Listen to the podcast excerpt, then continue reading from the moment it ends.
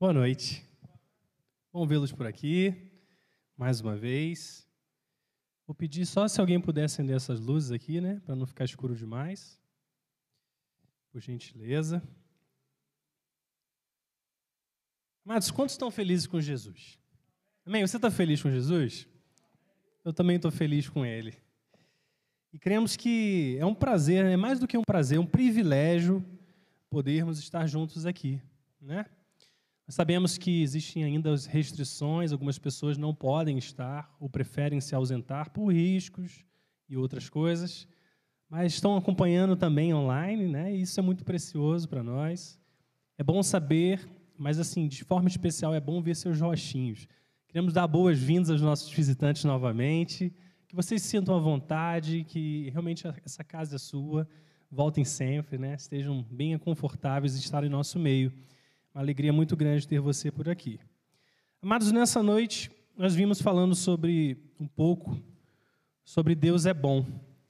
Mas nós vamos dar uma pausa nesse assunto e depois vamos retornar novamente, mais para frente, nos próximos valores da igreja. Nós temos falado e temos desejado apresentar esses valores para vocês, para que vocês possam entender um pouco o motivo pelo qual fazemos as coisas que fazemos. E por que algumas coisas, a maneira de nós enxergarmos é dessa forma. Os valores, eles definem a maneira como nós vivemos e experimentamos a vida. Então, é por isso que é importante para nós comunicarmos essas coisas para vocês. Mas nessa semana eu estava orando, eu estava orando num determinado momento e eu senti Deus falar algo específico ao meu coração que eu gostaria de compartilhar com vocês.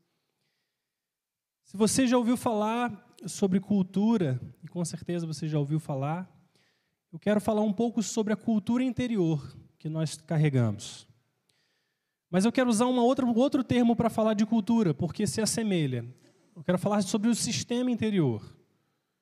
Quando nós falamos sobre um sistema, nós estamos falando de uma combinação de coisas, de elementos que se unem com um propósito, com um objetivo final. A cultura por si só é um sistema, é um sistema de crenças, de valores. Nós estamos numa cultura brasileira, nós estamos numa cultura friburguense. Então é natural que você experimente a vida da cidade, a vida do seu bairro, a vida da sua igreja, por causa da cultura que está estabelecida ali. Não sei quantos já tiveram oportunidade né, de sair de Friburgo e você vê que existe uma outra cultura, outros valores, uma outra experiência um outro lugar. Eu lembro que a gente achava engraçado que quando nós fomos morar em Niterói, a gente às vezes entrava no shopping, né, Flávio? Entrava nas lojas no shopping e as pessoas vinham e nos abraçavam, sabe? Uh, que bom que você está aqui. Eu me sentia, às vezes, até como se estivesse na igreja. Né? Porque esse abraço, esse calor faz parte daquela cultura. As pessoas em si, elas são muito abertas, muito extrovertidas. E a gente, friburguense, né, mais reservado, às vezes a gente ficava constrangido com aquilo. De repente a gente muda de país, a gente experimenta uma outra cultura. Então você percebe que existem valores, existem crenças que definem a cultura de onde nós estamos. A cultura da igreja, a maneira como nós nos portamos aqui dentro, desenvolvemos os trabalhos, a maneira como nós lidamos uns com os outros, é carregado de uma cultura, de um sistema. Eu quero falar um pouco disso, sobre, sobre isso nessa noite. Um bom exemplo daquilo que é um sistema é um freezer. Se você é, pensar no freezer, você vai ver que existem componentes ali jun trabalhando juntos, é, conjuntamente, para produzir um resultado. Certo? Você tem energia elétrica, você tem um motor naquele freezer, você tem um ambiente selado, vedado, para manter o frio que é gerado ali, você tem condensação, você tem outros elementos que tornam o freezer um sistema que tem um objetivo de congelar, não é verdade? Bem, bem prático isso, né? Mas a Bíblia também fala que nós precisamos de um sistema em funcionamento nas nossas vidas que nos permita caminhar com Ele. Mas não apenas caminhar com Ele, mas perseverar com Ele, experimentá-lo. Nós precisamos ter alguma coisa dentro de nós que mantém a temperatura no lugar certo, no valor certo. Nós falamos às vezes, né, que o irmãozinho ficou quente, o irmãozinho está frio, está morno, porque nós falamos de um, uma temperatura, nós falamos, nós medimos a nossa vida baseados numa temperatura. E se você pega uma caneca de água fervendo e você coloca dentro desse freezer, o que, que, você vai, o que, que vai acontecer ali? Por um momento, o ambiente ele sente aquele calor, não é verdade? Mas o sistema que mantém aquele freezer funcionando vai fazer o que com a caneca? Com a água? Vai esfriar aquela água. É, é esperado, porque existe um sistema atuante, operacional, funcionando, que vai produzindo aquele frio e vai eliminando o calor daquela caneca, daquela água. Se você pegasse um copo de água fervendo e você pegasse um copo de água gelada e você juntasse essas águas, o que, que aconteceria? Qual das duas se sobrepor? Nenhuma das duas, certo? Elas entrariam num equilíbrio até que aquela água se tornasse morna. Por quê? Porque não existe um sistema em funcionamento ali. Já houve em funcionamento para tornar a água fria e para tornar a água fervendo. Mas a partir do momento que você tira desse sistema e você une essas águas, elas tomam um equilíbrio. É assim que acontece. Se você pensa no fogão, o fogão também é um exemplo de um sistema. Você pega aquela caneca, imagina que você pega uma caneca de água congelada e você coloca no fogão, liga o fogo. O que vai acontecer com aquela água?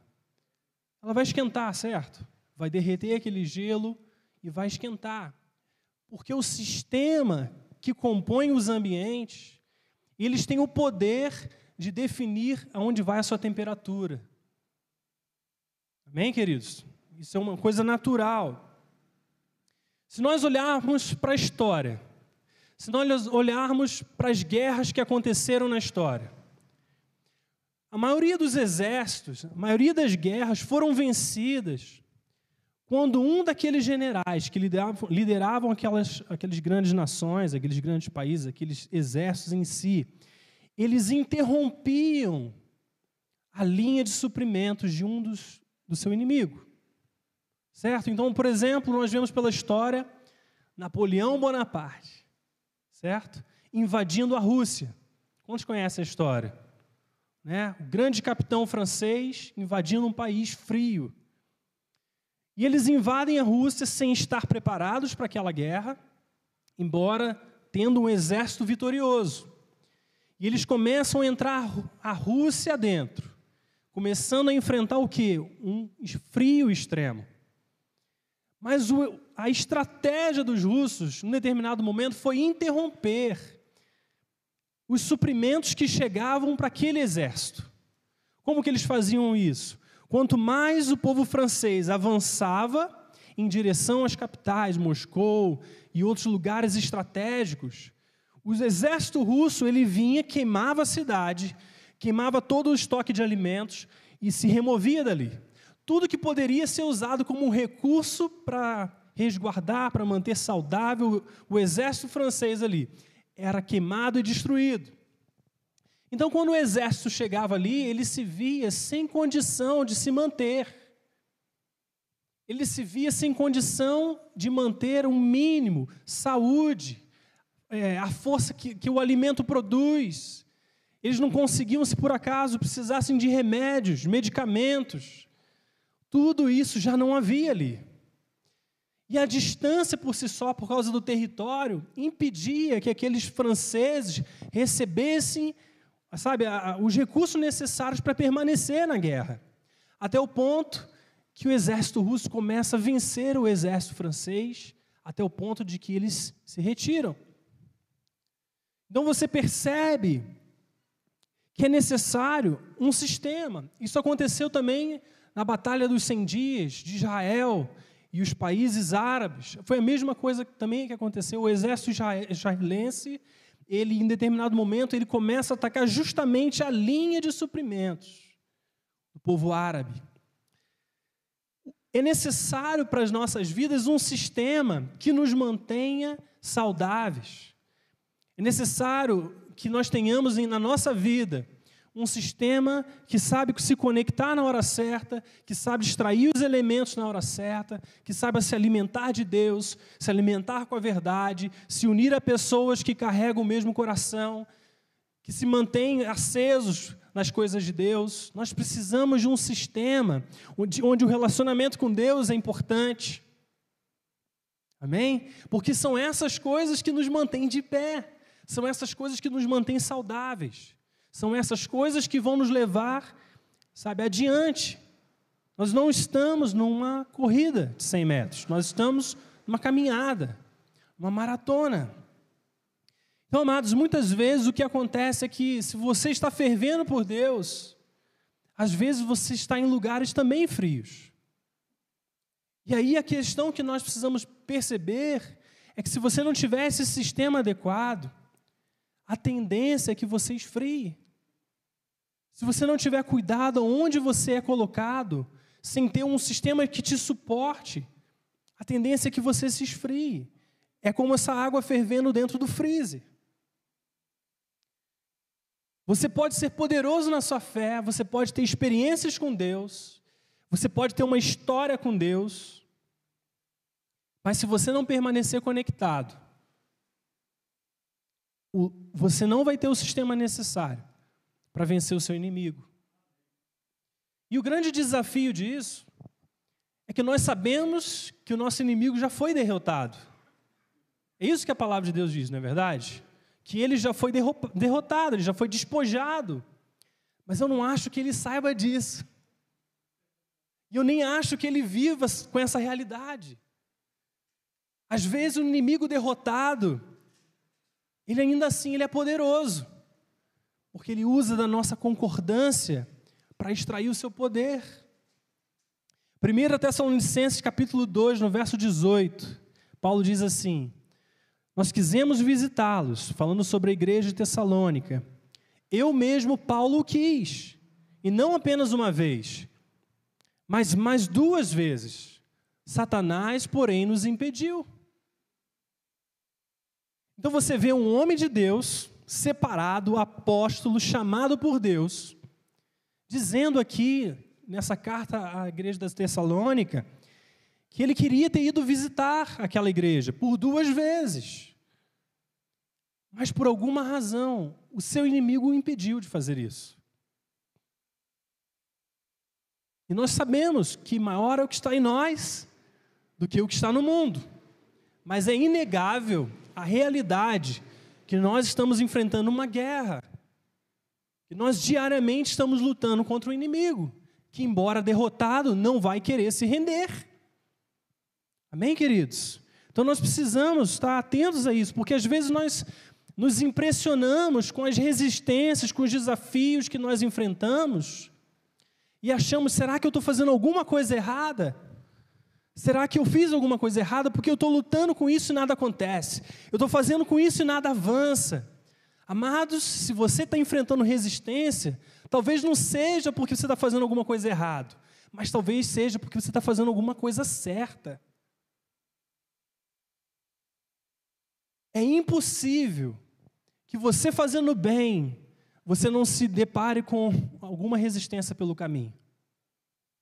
É impossível que você andando em Deus não enfrente alguns gigantes.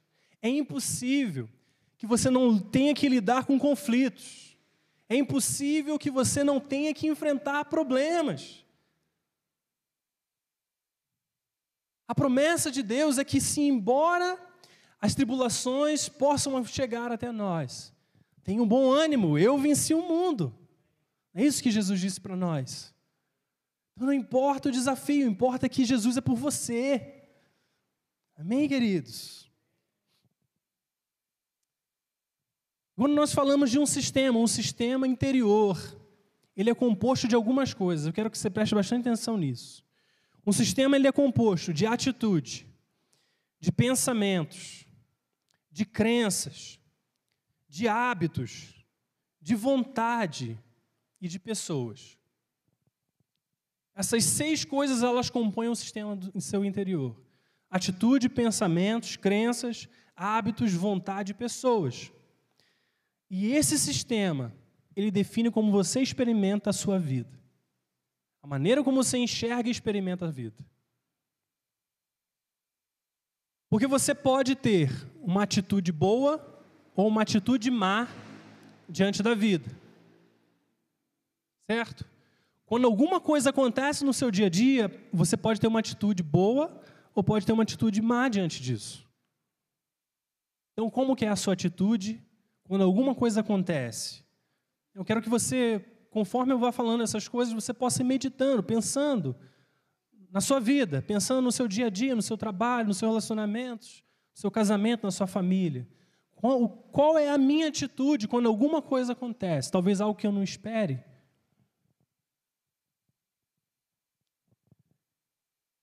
Então, atitude, pensamentos, né?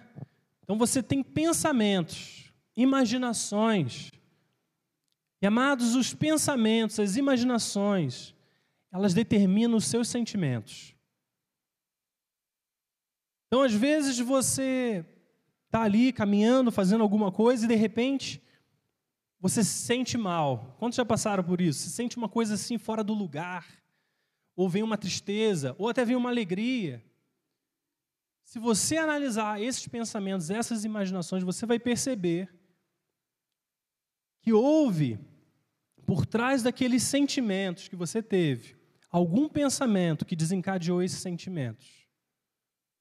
Às vezes, quando nós estamos por alguma razão em casa, fazendo qualquer coisa, nós sentimos um desconforto, ou uma tristeza, ou de repente nos sentimos sem esperança, ou às vezes nos sentimos mal por si só e começamos a ficar o dia inteiro tentando lutar contra aqueles sentimentos. Por que, que eu estou me sentindo assim? Por que, que isso tá, eu estou passando por isso? Estou desconfortável, estou me sentindo mal. E você fica o dia inteiro lutando contra isso. Quantos já passaram por isso? Não é verdade? Todas essas coisas foram desencadeadas por pensamentos que vieram à sua mente e que você deu vazão a eles. Os nossos pensamentos são as coisas que nós imaginamos, certo? São coisas que vêm, às vezes, como verdade à nossa mente, que nos fazem sentir da maneira como nós nos sentimos. Então, por exemplo, existem sentimentos de tristeza profunda que às vezes aconteceram porque você se sentiu em algum momento, você pensou em algum momento que alguma coisa não ia dar certo, que você era menos do que você é que você é sem valor, que você fez alguma coisa e não deu certo. Esses pensamentos geraram esses sentimentos. Agora, amados, uma coisa que eu tive que lutar muito na minha vida era com as imaginações. Eu acho que alguns temperamentos sofrem um pouco mais de imaginações, não sei. Depois a Flávia pode até falar um pouco melhor sobre isso. Mas às vezes eu me pegava às vezes não tinha acontecido nada. Às vezes, eu, por exemplo, eu me encontrei com o Júnior, ele falou alguma coisa. E eu comecei durante o restante do dia a imaginar. Mas e se eu tivesse falado isso? Será que o Júnior pensou aquilo sobre mim? Será que alguma coisa, ele, aquilo que ele falou, ele queria dizer outra coisa? E você começa a construir uma história dentro da sua mente, baseado naquilo que você viveu agora há pouco. Quantos já passaram por isso?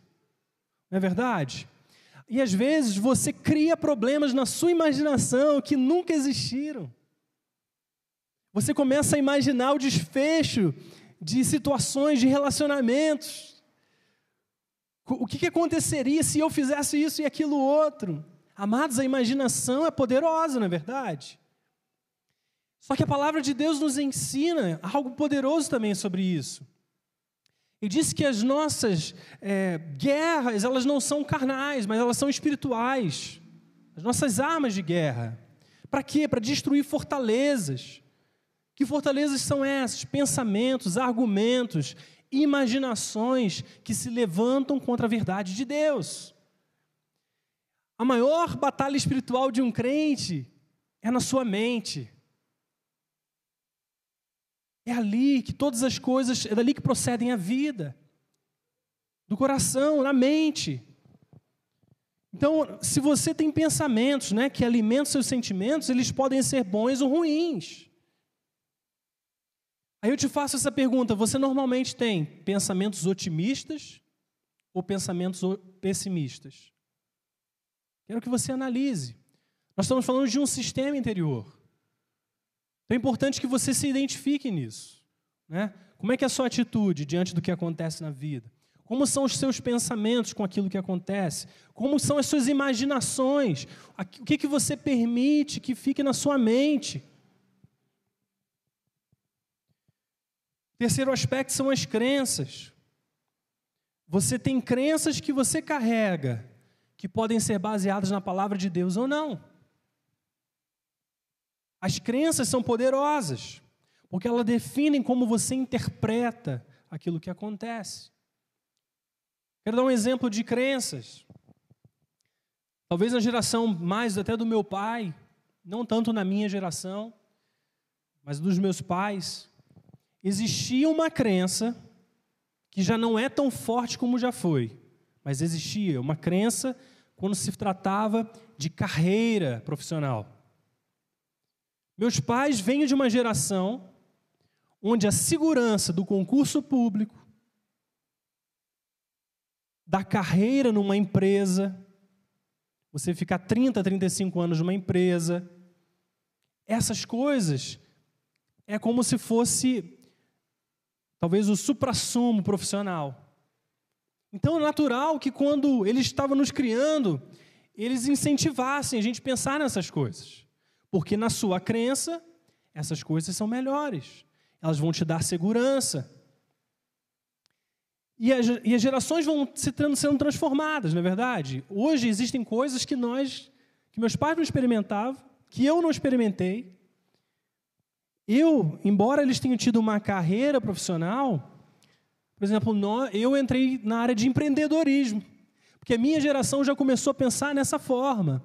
Não, porque ter um patrão, se você pode ser o seu próprio patrão? Isso foi uma crença que foi sendo inserida na sociedade. Então, a minha geração, ela já pensou mais assim: o que, que eu posso empreender? O que, que eu posso construir? O que, que eu posso desenvolver com aquilo que eu aprendi? Né? Agora, nessas gerações que nós estamos vivendo, já é um outro padrão.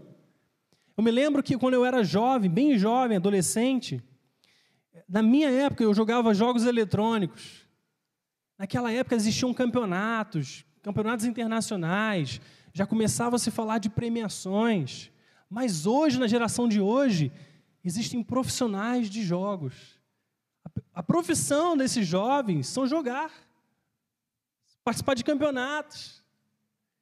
Hoje, né, nós quem gosta de futebol, né, o Flamengo aí, os flamenguistas, os vascaínos aqui estão reclamando. Mas é, é interessante porque, por exemplo, o Flamengo tem um time de jogos online.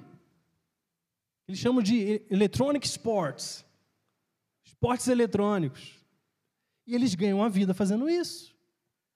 Amado, se você pega essa crença de hoje, do youtuber que trabalha fazendo vídeos, né?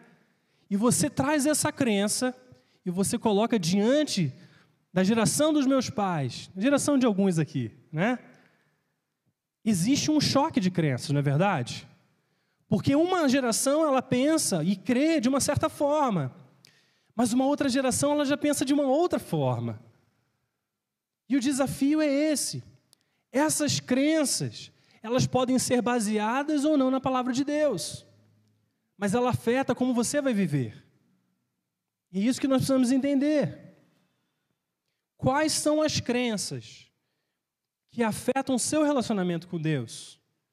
Quais são as crenças que limitam as suas experiências com Ele.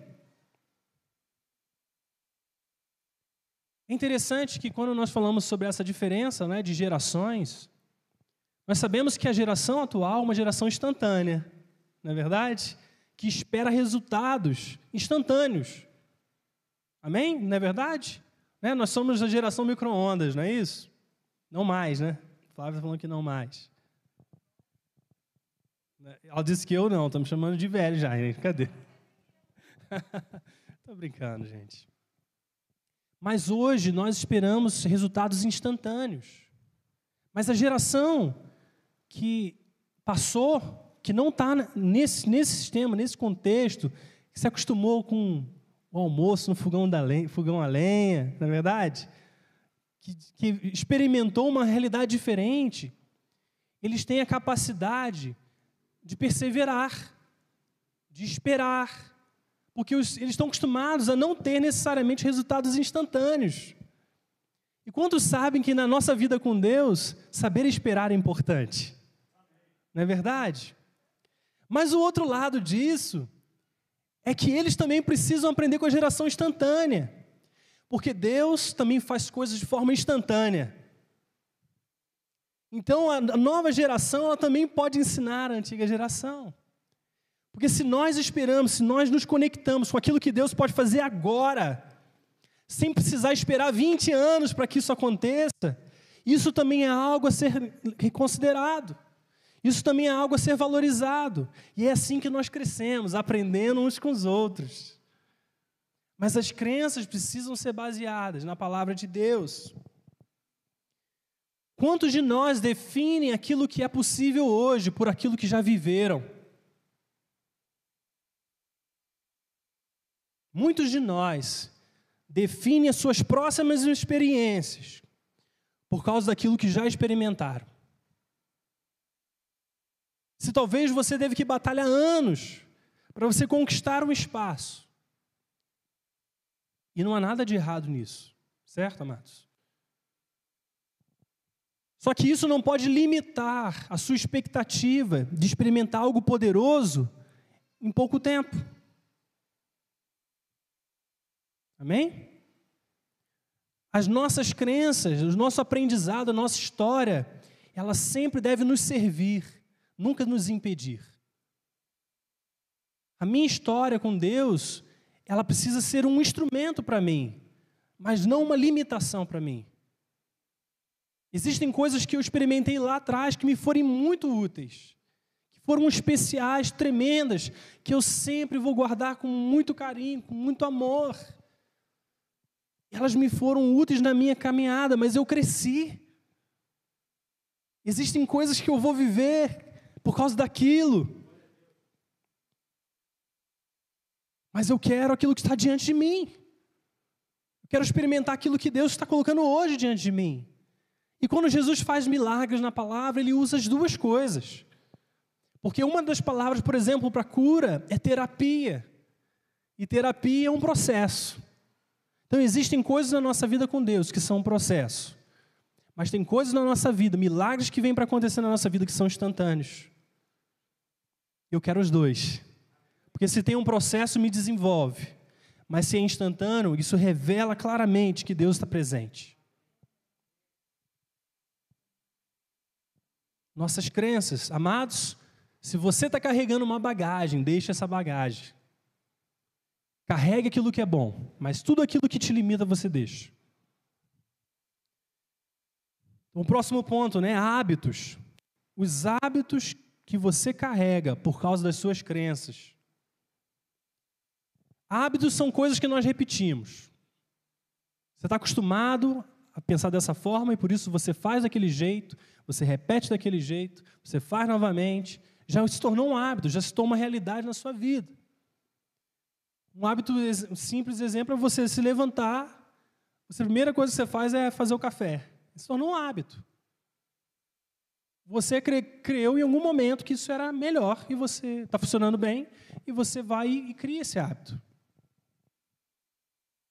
A gente às vezes brinca né, em casa, na casa do meu sogro, na casa dos meus pais, porque quando nós estávamos crescendo, veio uma crença, né?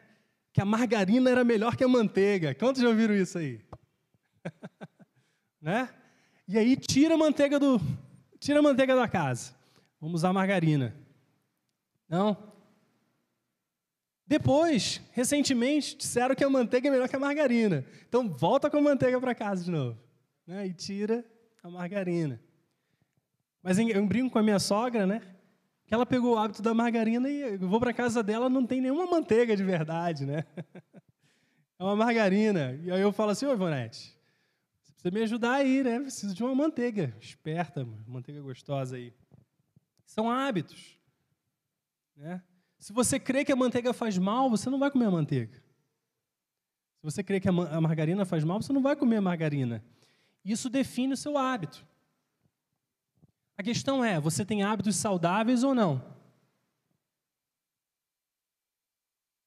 Esse é o desafio. Os meus hábitos hoje, eles são saudáveis ou não? Isso que a gente precisa pensar. E nós temos uma vontade. E a nossa vontade, ela pode ser a vontade de Deus ou não. Isso tudo compõe o nosso sistema interior.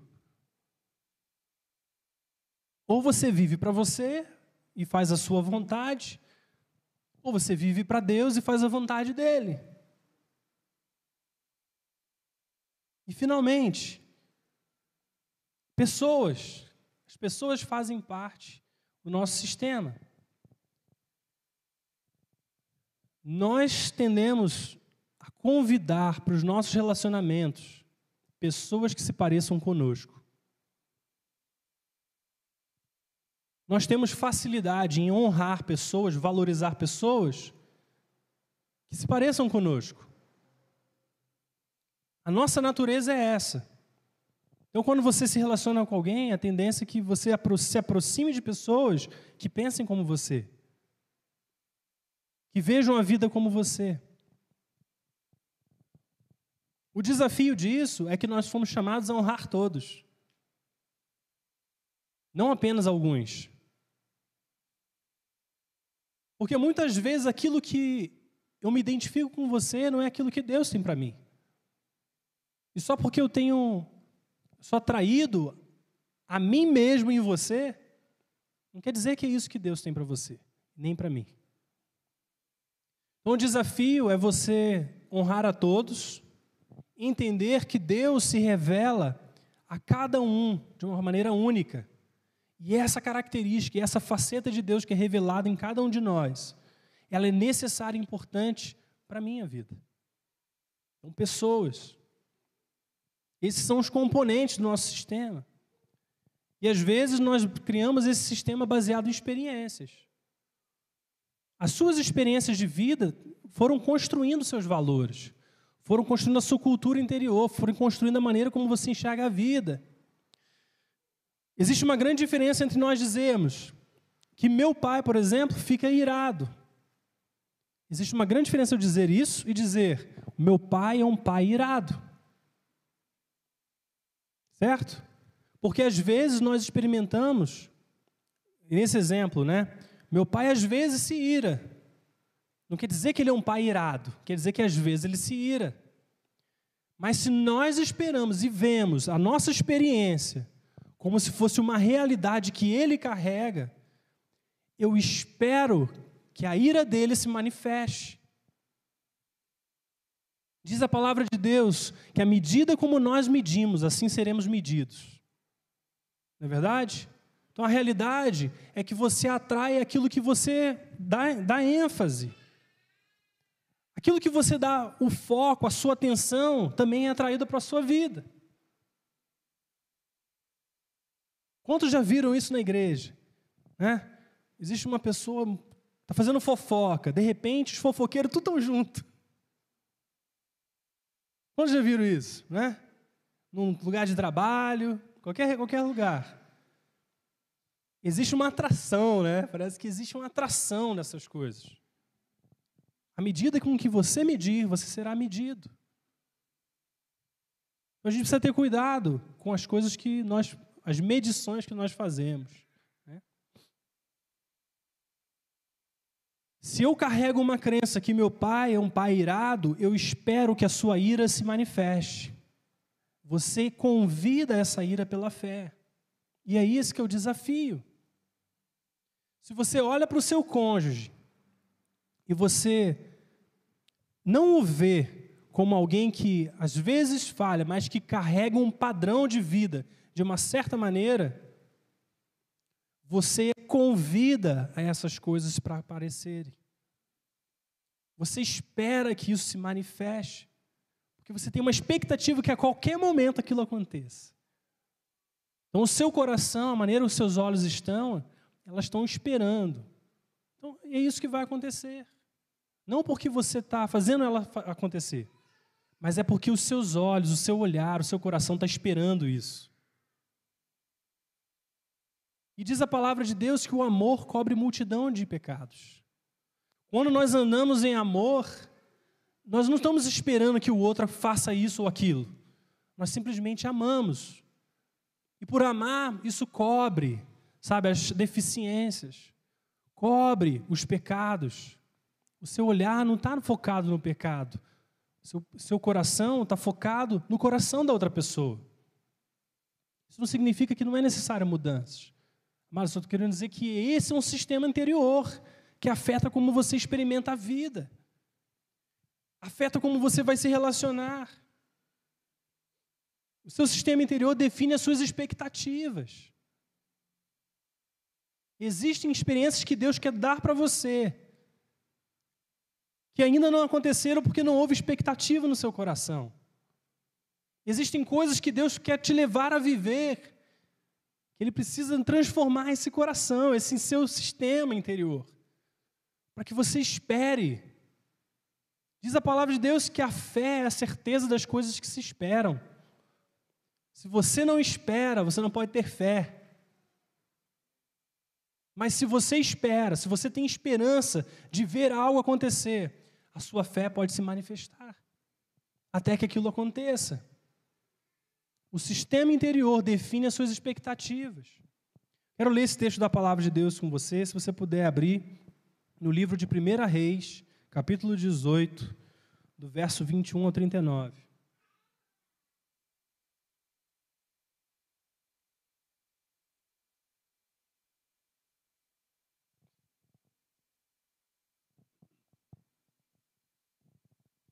acelerar um pouco também.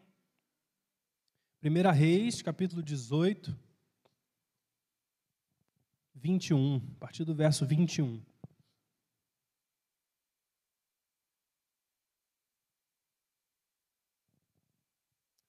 Amém, queridos? Conseguiram achar? Então vamos lá. Elias dirigiu-se ao povo e disse: Até quando vocês vão oscilar entre duas opiniões? Se o Senhor é Deus, sigam-no, mas se Baal é Deus, sigam-no. O povo, porém, nada respondeu. Disse então Elias: Eu sou o único que restou dos profetas do Senhor. Mas Baal tem 450 profetas. Tragam dois novilhos, escolham eles um e cortem-no em pedaços e o ponham sobre a lenha, mas não acenda o fogo. Eu prepararei outro novilho e o colocarei sobre a lenha e também não acenderei fogo nela. Então vocês invocarão o nome do seu Deus, e eu invocarei o nome do Senhor. O Deus que responder por meio do fogo, esse é Deus. Então todo o povo disse: O que você disse é bom. Elis disse, Elis disse aos profetas de Baal: Escolham um dos novilhos e preparem-no primeiro, visto que vocês são tantos. Clamem pelo nome do seu Deus, mas não acendam o fogo. Então pegaram o novilho que lhes foi dado e o prepararam, e clamaram pelo nome de Baal desde a manhã até o meio-dia. Ó oh, Baal, responde-nos, gritavam eles, e dançavam em volta do altar que haviam feito, mas não houve nenhuma resposta. Ninguém respondeu. Ao meio-dia, Elias começou a zombar deles, dizendo: Gritem mais alto, já que ele é um Deus, quem sabe está meditando, ou ocupado, ou viajando. Talvez ele esteja dormindo e precise ser despertado. Então passaram a gritar ainda mais alto e a ferir-se com espadas e lanças de acordo com o costume deles, até sangrarem. Passou o meio-dia e eles continuaram profetizando em transe, até a hora do sacrifício da tarde. Mas não houve resposta alguma. Ninguém respondeu, ninguém deu atenção. Então Elias disse a todo o povo: Aproximem-se de mim. E o povo aproximou-se. Elias reparou o altar do Senhor que estava em ruínas. Depois apanhou doze pedras, uma para cada tribo dos descendentes de Jacó, a quem a palavra do Senhor tinha sido dirigida, e disse: Seu nome será Israel. Com as pedras construiu um altar em honra do nome do Senhor e cavou ao redor do altar uma valeta com capacidade de duas medidas de semente. Depois ele arrumou a lenha, cortou o nevilho em pedaços e o pôs sobre a lenha. Então lhes disse: Encham de água quatro jarras grandes e derramem-na sobre o holocausto e sobre a lenha. Façam-no novamente, disse ele. E eles o fizeram novamente. Façam-no pela terceira vez, ordenou. E eles o fizeram pela terceira vez. A água escorria do altar, chegando a encher a valeta. E a hora do sacrifício, o profeta Elias colocou-se à frente e orou. Ó Senhor, Deus de Abraão, de Isaac e de Israel, que hoje fique conhecido que tu és Deus em Israel e que eu sou teu servo e que fiz todas essas coisas por ordem tua. Responde-me, ó Senhor, responde-me, para que esse povo saiba que tu, ó Senhor, és Deus e que fazes o coração deles voltar para ti. Então o fogo do Senhor caiu e queimou completamente o holocausto, a lenha, as pedras e o chão, e também secou totalmente a água na valeta. Quando o povo viu isso, todos caíram prostrados e gritaram: Ó oh Senhor Deus, o Senhor é Deus, o Senhor é Deus. Capítulo 19. Ora, Acabe contou a Jezabel tudo o que Elias tinha feito e como tinha matado todos os, aqueles profetas à espada. Por isso Jezabel mandou um mensageiro a Elias para dizer-lhe: Que os deuses me castiguem com todo rigor, caso amanhã nessa hora eu não faça com a sua vida o que você fez com a deles. E Elias teve medo e fugiu para salvar a vida. Em Berseba, de Judá, ele deixou o seu servo e entrou no deserto, caminhando um dia. Chegou a um pé de giesta, sentou-se debaixo dele e orou, pedindo a morte. Já tive o bastante, Senhor. Tira a minha vida, não sou melhor do que os meus antepassados. Vamos parar aqui. Essa é uma história que muitos de nós já conhecem. Uma história em que existia um conflito entre profetas, o profeta de Deus, que era um só. Certo? Porque quando nós começamos a ler esse texto, a palavra de Deus diz que Elias era o último dos profetas do Senhor. E de repente temos 450 profetas diante dele, profetas de Baal. E Elias faz um desafio. Diz assim: Nós vamos definir hoje quem é Deus. Então aqui está um altar, aqui está um novilho, vocês façam um sacrifício. Sobre o altar que descer fogo, esse é o verdadeiro Deus. E o que acontece é que aqueles profetas, aqueles 450 profetas, não conseguem fazer nada, não conseguem fazer o seu Deus responder às suas orações. E de repente Elias vem, zomba deles, e executa aqueles, traz aquele, prepara né, o altar, coloca água sobre o altar e pede a Deus para responder aquele sacrifício. E Deus manda fogo e queima o sacrifício, queima as pedras, queima as, aquela água. E, e todo o povo, diante daquilo, declara né, que o Senhor é Deus, o Senhor é Deus. Mas perceba que nós terminamos lendo esse texto que depois que Elias vence aquele, aquele duelo, Jezabel, uma mulher, diz junto a Acabe que, que ela deveria ser punida se no dia seguinte, aquela hora, Elias não tivesse sofrido a mesma coisa que aqueles 450 profetas sofreram. E Elias bate em retirada com medo. Isso sempre me chamou atenção. Não sei quantos de vocês isso também não chamou atenção. Como que pode um homem de Deus, profeta de Deus, que acabou de derrotar 450 profetas, onde Deus responde poderosamente sua oração, simplesmente pelo fato de ouvir uma ameaça, bate em retirada com medo? Isso traz um ensinamento para nós. O primeiro ensinamento que isso me traz é que às vezes, logo após as nossas maiores vitórias, é o momento das nossas maiores fraquezas. Às vezes, nós temos grandes vitórias em Deus, no trabalho, no que for. Mas essas vitórias, logo depois delas, às vezes nós nos encontramos vulneráveis. Mas nós nos tornamos vulneráveis porque existe uma falta de um sistema interior que nos permita ficar de pé. É isso que nós vamos ver aqui na vida de Elias.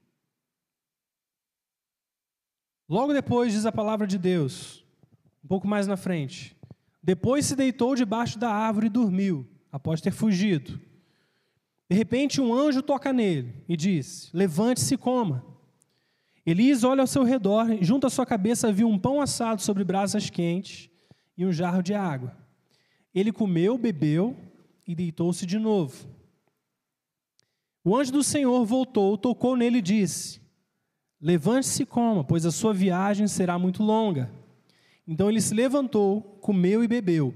E fortalecido com aquela comida, ele viajou 40 dias e 40 noites, até que chegou a Horebe, o monte de Deus. Ali entrou numa caverna e passou a noite. E a palavra do Senhor veio até ele. O que você está fazendo aqui, Elias? Ele respondeu: Tenho sido muito zeloso pelo Senhor Deus dos exércitos. Os israelitas rejeitaram a tua aliança, quebraram os teus altares e mataram os teus profetas à espada. Sou o único que sobrou e agora também estão me procurando me matar.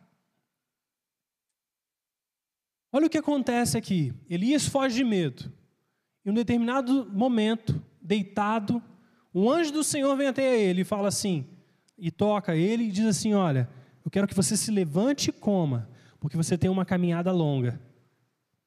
E Elias vai, se levanta, come, e diz a palavra de Deus que ele, fortalecido pela, pelo aquele alimento, ele anda durante 40 dias e 40 noites, nessa caminhada, nessa viagem.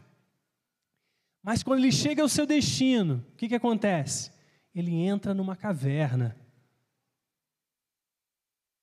E ali o Senhor volta a falar com ele e diz assim: Elias, que, que você está fazendo aqui, Elias?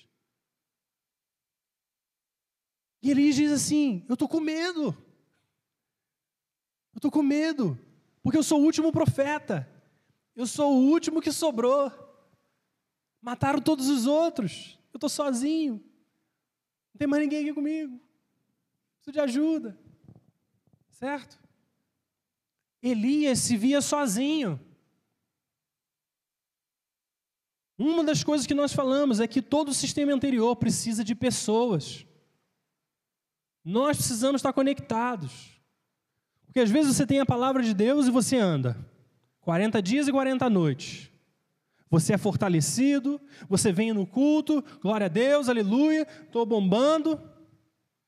Mas quando chega segunda-feira, o desafio é: você ainda precisa de pessoas. Você não pode ser o último. Você não pode estar sozinho.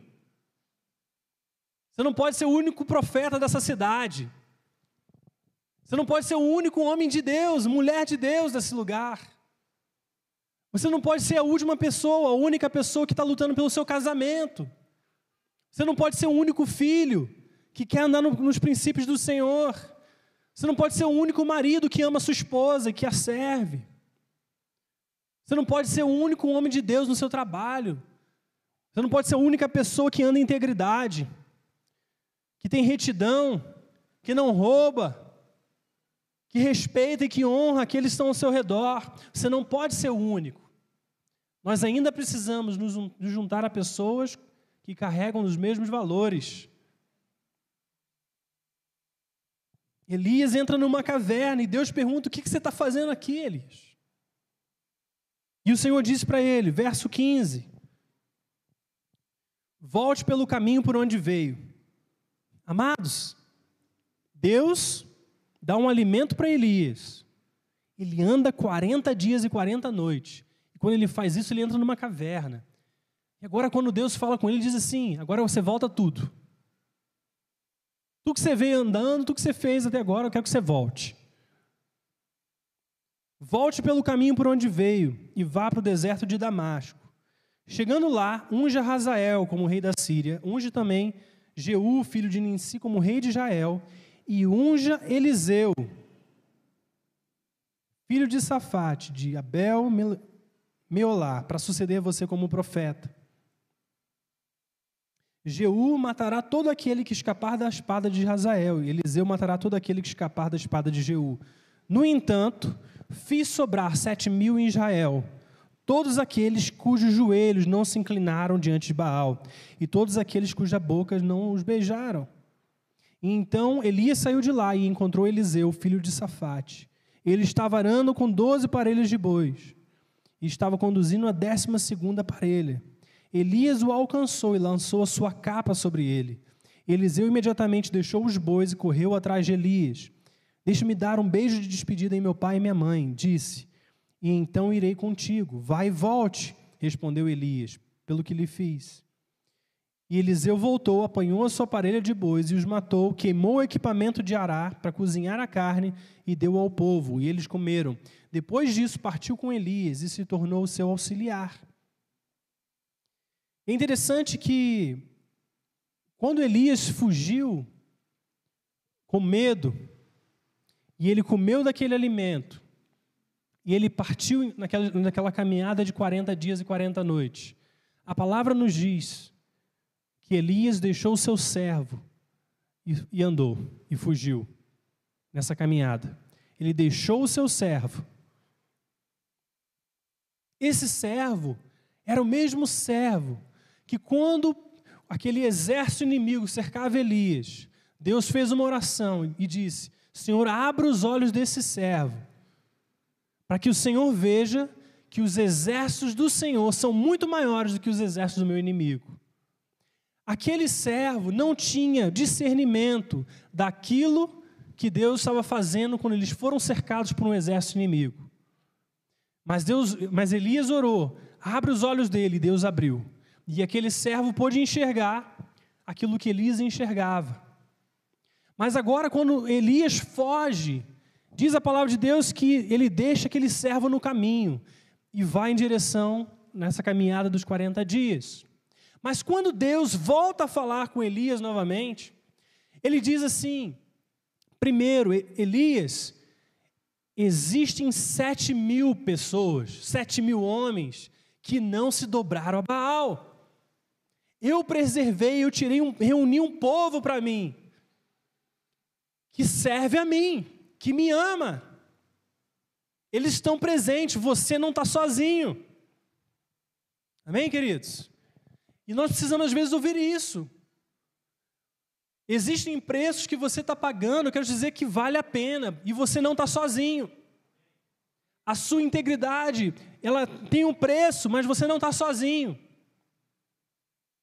Viver em Deus tem um preço, Sabe, experimentar coisas em Deus maravilhosas tem um preço.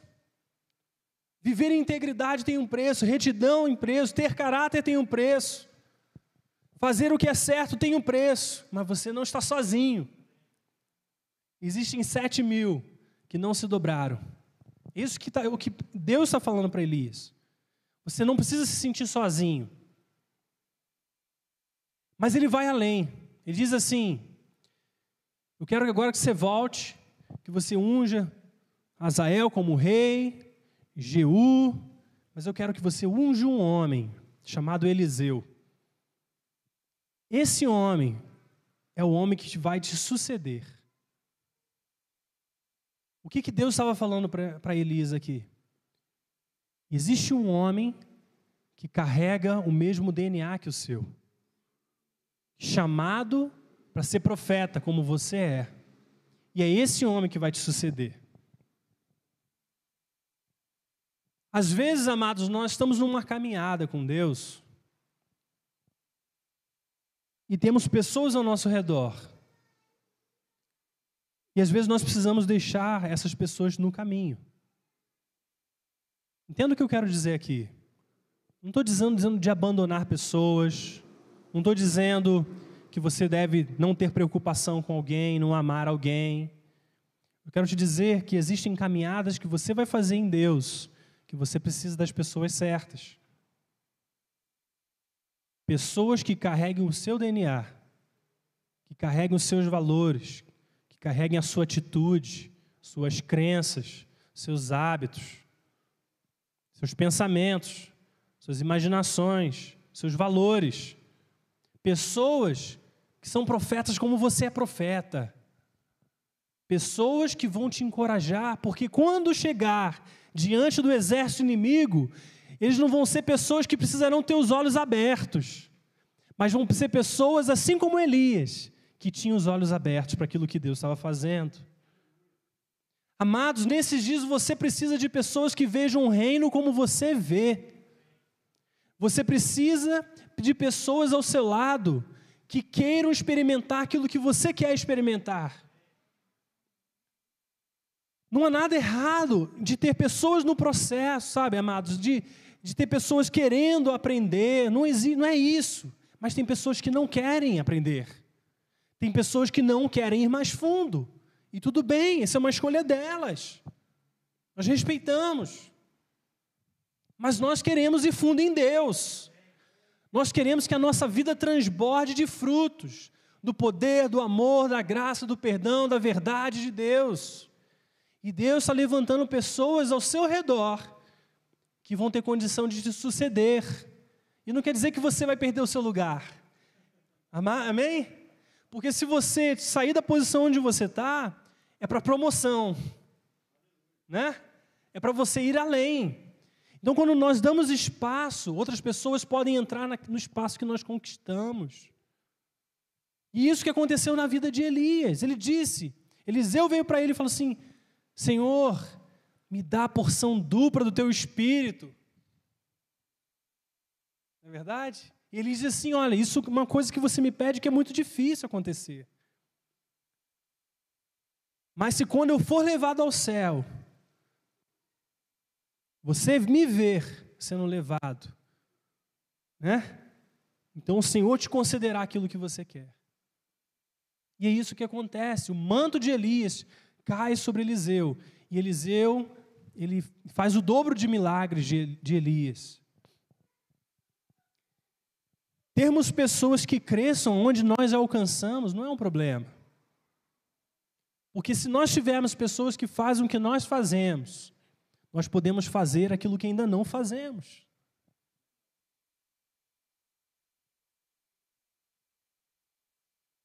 Sucessão não é um problema.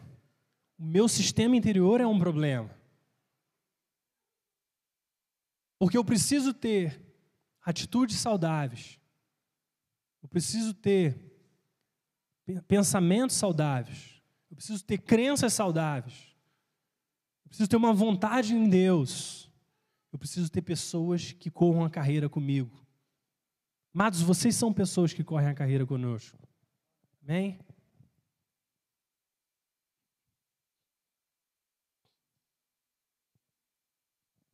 Os melhores sistemas não são aqueles onde nos tornamos dependentes um dos outros. Os melhores sistemas são aqueles que nos tornamos interdependentes uns dos outros. É onde a sua força, ela alimenta a minha força. Não é onde eu preciso da sua força para viver, entende a diferença? Nós falamos isso muito em casamento, não é verdade, Augusto? Elina que nós precisamos ser duas pessoas saudáveis para ter um relacionamento saudável. Relacionamento é uma escolha de duas pessoas, não uma escolha de uma só. Então, um relacionamento, um sistema que é interdependente, é aquele que vê a sua força, Betinho. E eu, por causa daquilo que você faz, eu sou encorajado mais ainda a fazer aquilo que eu faço. Porque você serve bem, eu quero servir melhor ainda. Entende? Você me inspira a servir. Às vezes a sua paixão por Deus, a sua entrega por Deus me inspira a fazer também. A sua dedicação, a sua rendição, a sua excelência. E é assim que o sistema deve ser. Eu não posso me encostar naquilo que a Flávia faz. Não posso esperar que a Flávia viva aquilo que eu preciso viver, as escolhas que eu preciso fazer. A minha dedicação a Deus dentro da minha casa, ela depende da minha dedicação e da Flávia de se dedicar. Vice-versa. Eu, como marido, posso convidá-la, vamos orar juntos, né? Mas o meu relacionamento com Deus é o meu relacionamento com Deus. E o relacionamento dela com Deus é o relacionamento dela com Deus. Eu não posso tomar uma escolha por ela, nem ela por mim. Na prática, amados, nós precisamos ser duas pessoas poderosas, que se escolhem, que escolhem viver os planos de Deus. Quando nós saímos do Brasil, eu não podia falar assim, Flávia, agora nós estamos indo e está decidido, você vem comigo. Sabe, carrega na bagagem. Não, é, não existe isso. Ela precisava querer. Ela precisava desejar estar. Não é verdade, amor? Então, esse é o desafio que nós temos. Sermos pessoas que têm suas convicções alinhadas e andam nelas. Eu quero te dar seis passos para transformar a sua realidade interior, seu sistema interior. Se você quer mudar a sua vida, mude a sua atitude. Se você estiver no mau dia, eu quero que você se pergunte: como está a minha atitude? Estou passando um mau dia. É, como está a minha atitude? Se você quer mudar a sua atitude, mude os seus pensamentos. Se os seus pensamentos são ruins, a sua vida será ruim. Simples assim. Você define a maneira como você experimenta a vida. Se você quer mudar os seus pensamentos, mude as suas crenças. Os pensamentos são o espelho daquilo em que cremos. Se os seus pensamentos têm sido ruins, você está crendo em alguma coisa ruim. Então mude as suas crenças. Interrompa o ciclo. Se você quer mudar as suas crenças, mude os seus hábitos. Interrompa os hábitos ruins.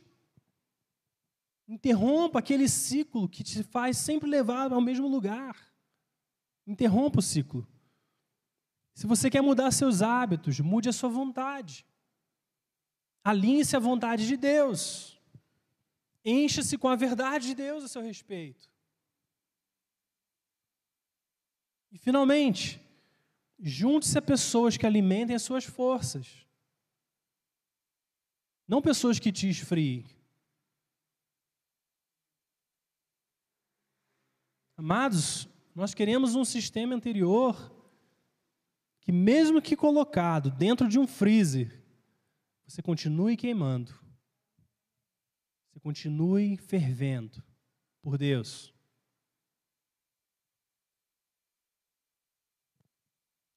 Isso é, um, é, um, é simplesmente um, uma chave para nós. Se você quer ver mudanças profundas na sua vida, você precisa de um sistema. Você precisa saber acender o seu próprio fogo. Entenda isso.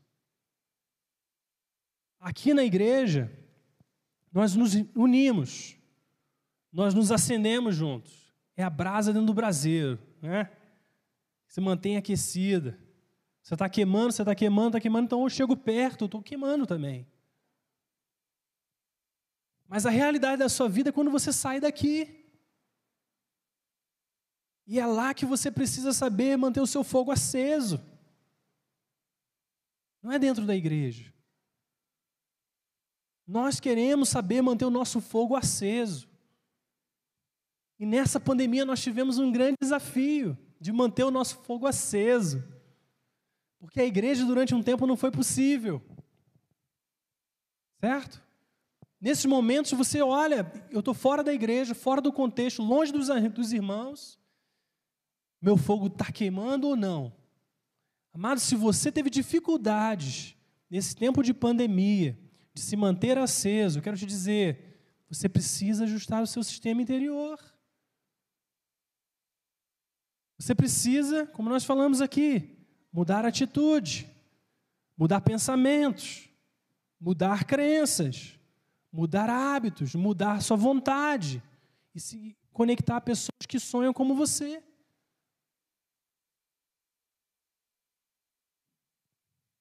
Deus nesses dias tem nos levado, sabe, amados, não apenas para fazer, sabe, pequenos esforços ou grandes esforços com prazo de, reduzido, com prazo limitado, mas Deus quer nesses dias nos dá condição e capacidade para uma longa carreira, para uma longa caminhada em Deus, para que daqui a 20 anos você continue sendo a mesma pessoa queimando por Jesus.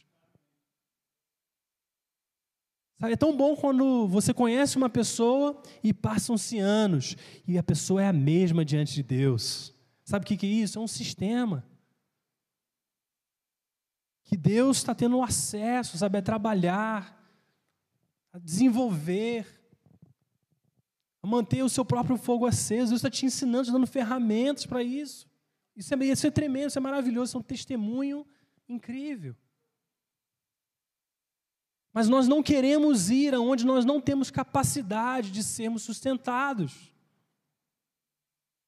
Não adianta nós queremos alcançar grandes vitórias sem ter a estrutura que nos mantenha quando nós alcançarmos essas vitórias.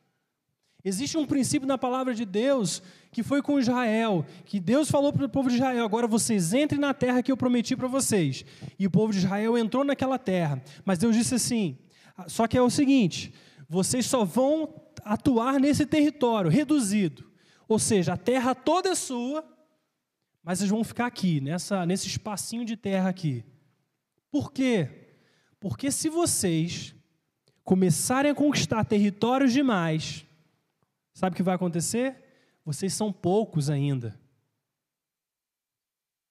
As bestas feras do campo, elas vão se multiplicar e vocês não conseguirão permanecer na terra. Às vezes nós queremos alcançar, fazer acontecer aquilo, aquilo outro.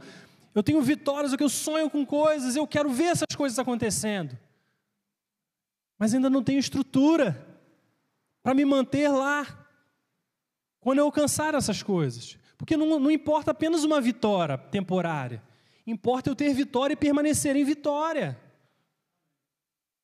Não é verdade, amados? Eu não quero simplesmente. Vocês já viram assim, às vezes com empresa, né? Eu tive essa experiência por ser, ter sido empresário, de dar passos maior do que a minha perna de tomar decisões achando que eu tinha estrutura para manter aquelas decisões. Na verdade, não tinha. Então eu alcancei uma vitória temporária que eu não tinha condição de manter. E às vezes na nossa vida também é assim. Nós queremos alcançar promessas de Deus porque Deus prometeu, e isso é maravilhoso. Mas Deus precisa nos desenvolver. Deus precisa preparar um ambiente. Às vezes precisa o ambiente estar vedado, como o freezer. Porque você pode ter o um motor, pode ter energia elétrica, pode ter todos os componentes, mas se você não tiver um ambiente propício, tudo aquele esforço, ele vai ser desperdiçado. Por isso nós falamos, mantenha o freezer fechado, a geladeira fechada. Porque aquele ambiente, aquele, aquele sistema só funciona num ambiente isolado. Nós precisamos de todos os elementos, não apenas de alguns. E isso que Deus estava ensinando a Israel. O povo de Israel só saiu do Egito quando eles haviam sido multiplicados em milhares, quando eles se tornaram incontáveis. Por que, que Deus faz assim? Não sei, mas é por causa dessa necessidade. Porque Deus poderia simplesmente fazer como um exército de Gideão, com 300 derrotar um grande exército. Mas não é só derrotar o grande exército, é permanecer na conquista, permanecer vitorioso. Eu quero te dizer nessa noite que você tem um desafio. O desafio de se desenvolver no seu coração, desenvolver na sua vida, para ter capacidade de manter as vitórias que Deus trará sobre você. Amém, queridos? Vamos nos colocar de pé.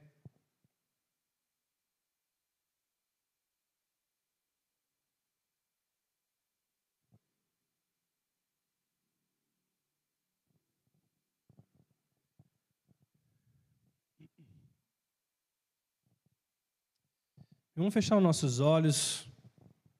Creio que o Espírito Santo ele trouxe a sua atenção certamente alguma coisa, coisas que precisam de ajuste.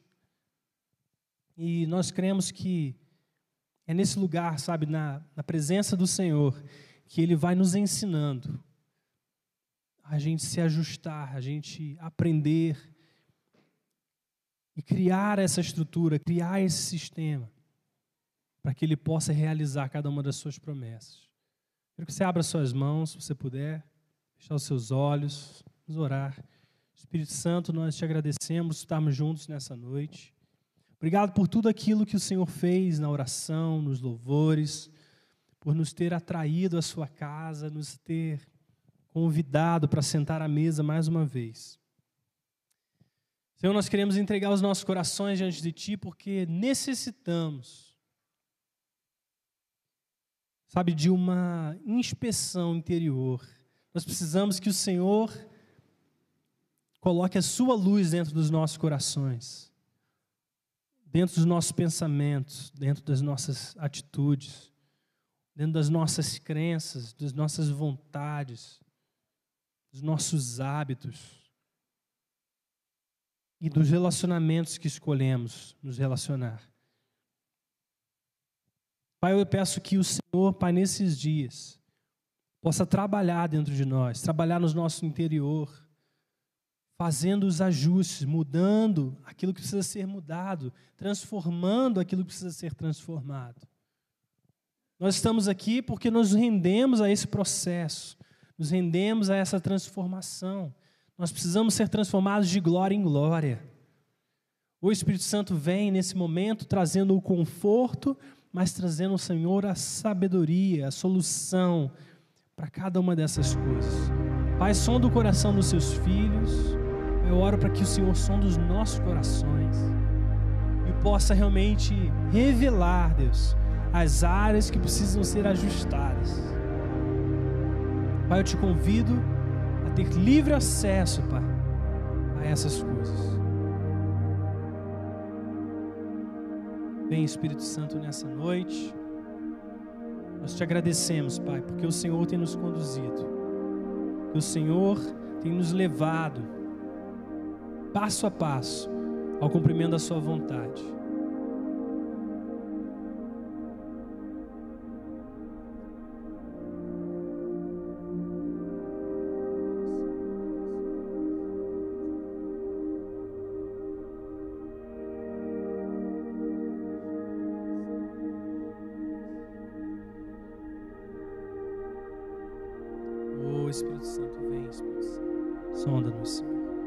Quero que você nessa hora, com as suas mãos abertas, você possa começar a orar por si só, dizendo, Senhor, essa área, essas atitudes, esses hábitos, aquilo que você identificou né, durante a palavra, que precisa de transformação, que você possa nesse momento tá colocando diante de Deus.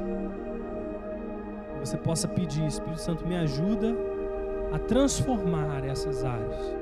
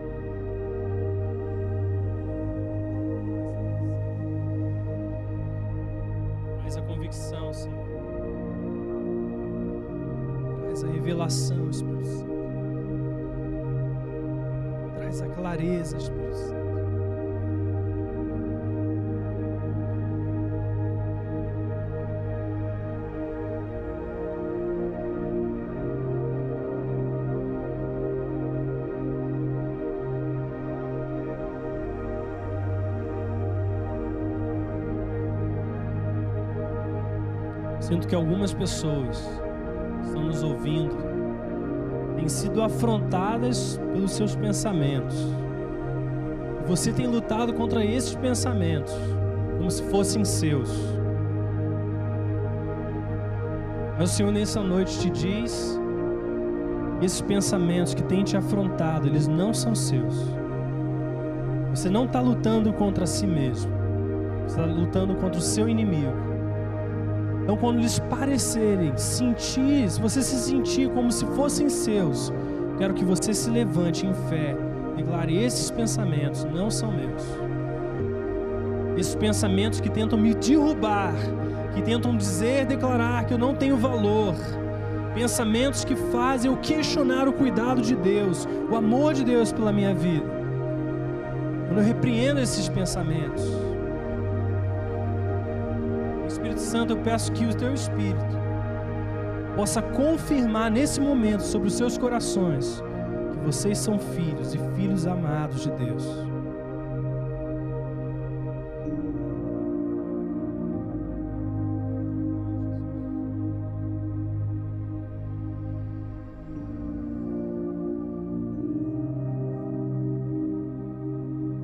Também que algumas pessoas estão tão acostumadas a fazer as coisas da, sempre da mesma forma, que embora sintam que existam áreas que precisam de mudanças, elas vivem com uma mentalidade, aquela mentalidade pau que nasce torto, continua torto.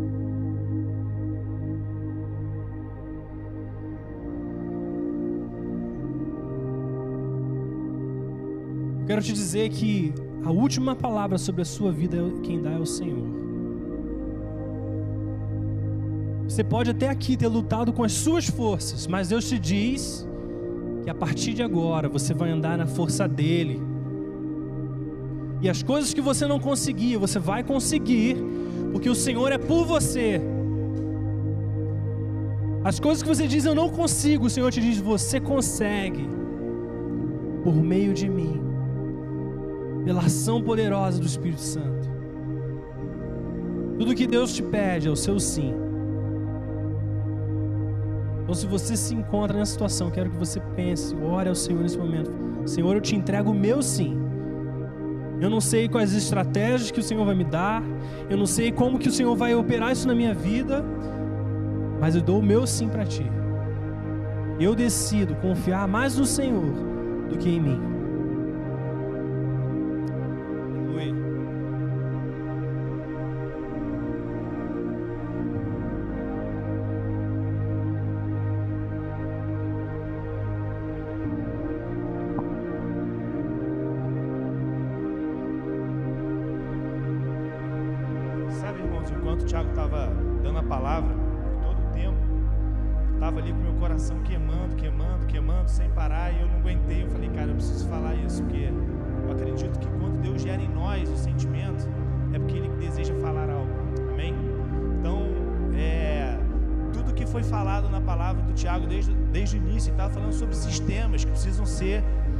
Funcionais, eles precisam funcionar por inteiros, né? Então ele estava falando que precisa ter um motor, precisa e realmente isso é um fato, é uma verdade, precisa ser dessa forma. Mas eu creio que todas essas coisas só são possíveis se isso for ligado. E eu creio que nessa noite Deus quer ligar você nessa noite. Deus quer ativar o seu sistema essa noite, sabe? Deus quer conectar o seu sistema no cabo de força dele. Então eu quero orar por você nessa hora. Queria te, te convidar a fechar seus olhos nesse momento abrir as suas mãos, se você está sentindo que o seu sistema precisa ser ligado, se você está sentindo que o seu coração precisa ser ativado, que o calor do Senhor precisa voltar a queimar no teu coração outra vez, eu quero te convidar a fazer essa oração onde você estiver, porque não sou eu, não é o Tiago, não é ninguém que está nesse salão que faz a obra, irmão, é Deus. Da mesma forma que um dia ele chamou Paulo, sem ninguém ter falado nada com ele, ele simplesmente levou Paulo para um lugar e transformou, na verdade, ele chamou Saulo e transformou Saulo em Paulo sozinho. Ele pode fazer isso na sua vida essa noite, amém? Não só por você que está aqui, mas você que está na sua casa vendo a gente aqui online. Vamos fechar nossos olhos, Deus, em nome de Jesus, Pai. Deus, nós queremos clamar nessa noite, Pai, pelo teu agir na vida de cada um que está assistindo esse culto, cada um que está assistindo aqui presencial nessa noite, Pai. Deus, queremos clamar, Jesus, que o Senhor, nesse momento, pegue esse cabo de força que cada um de nós carregamos e conecte no teu coração, Pai. Deus, que vidas sejam transformadas a partir de hoje, que histórias sejam transformadas a partir de hoje, Jesus, que casamentos sejam transformados a partir de hoje, que famílias, Jesus, voltem a pertencer a Ti essa noite, Jesus. Pai, nós declaramos, Pai, a bênção do Senhor sobre cada um que está nesse lugar, Jesus. Nós declaramos, Jesus, o fogo dos céus sobre cada um que está nesse lugar essa noite, Jesus. Nós queremos clamar, Jesus, para que o Senhor faça a tua obra em cada um de nós, Pai. Nós não queremos mais ver, Pai, vidas perdidas como vemos, Pai. Nós não queremos mais ver, Pai, as coisas acontecendo, acontecendo de forma ruim como vemos, mas queremos ver o sobrenatural do Senhor agindo sobre nós. Nós queremos começar a ver vida onde não existe vida. Nós queremos começar a ver, Jesus, transformação onde não existe. Nós queremos começar a ver, Jesus, doenças serem curadas, Pai. Nós queremos começar a ver, Jesus, vidas serem salvas, Jesus, pela tua presença nessa noite, Pai. Por isso nós clamamos em nome de Jesus. Ativa o nosso sistema, Jesus. Conecte-nos a ti nessa noite, Pai que nós possamos nunca mais voltar a ser os mesmos, mas que a tua eletricidade invada os nossos corações nessa noite, em nome de Jesus, Pai. Aleluia, amém.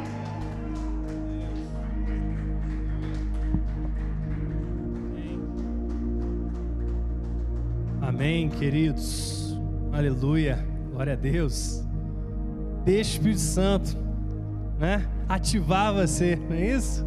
Amém. Que palavra propícia, irmãos. Queridos, quero orar te despedindo, crendo que o Senhor já iniciou a obra, né? Que você sai daqui na companhia do Espírito Santo e Ele vai ministrando o seu coração, tudo aquilo que precisa ser mudado. Amém? Vamos orar mais uma vez. Pai, muito obrigado. Tudo aquilo que o Senhor realizou nas nossas vidas nessa noite tudo aquilo que o Senhor derramou sobre nós, clareza, revelação, entendimento e do teu poder também sobre nós. Pai, nós oramos para que durante essa semana o Senhor possa claramente ativar-nos, possa claramente trazer a nossa, nossa, nossa mente, nossa, os nossos olhos, aquilo que precisa ser ajustado. Pai, nós nos submetemos ao, ao senhorio do Teu Espírito Santo e declaramos: Vem Espírito Santo Vem Espírito Santo sobre nós, venha sobre as nossas casas, venha sobre cada um daqueles que nos assistem. Senhor, que eles possam receber do mesmo Espírito que nós estamos recebendo aqui. Pai, nós queremos abençoá-los, abençoar cada vida, cada família aqui representada e declarar uma semana de bênção, uma semana de alegria, uma semana de paz, respostas sobrenaturais sobre áreas que ainda não têm, que não existem. Nós declaramos que nessa semana você vai começar a ter respostas pela pelas quais você tem buscado. Pai, declaramos essas coisas no poder do nome de Jesus. Amém, amém. Queridos, normalmente eu falaria, abrace um irmão, mas infelizmente não podemos fazer isso. Mas você dá um tchauzinho, coloca assim a mão no seu coração, fala assim: Te amo, querido, minha irmã. Vai na paz, tenha uma ótima semana. Muito obrigado por ter vindo. Queremos nos despedir de vocês, em nome de Jesus. Amém.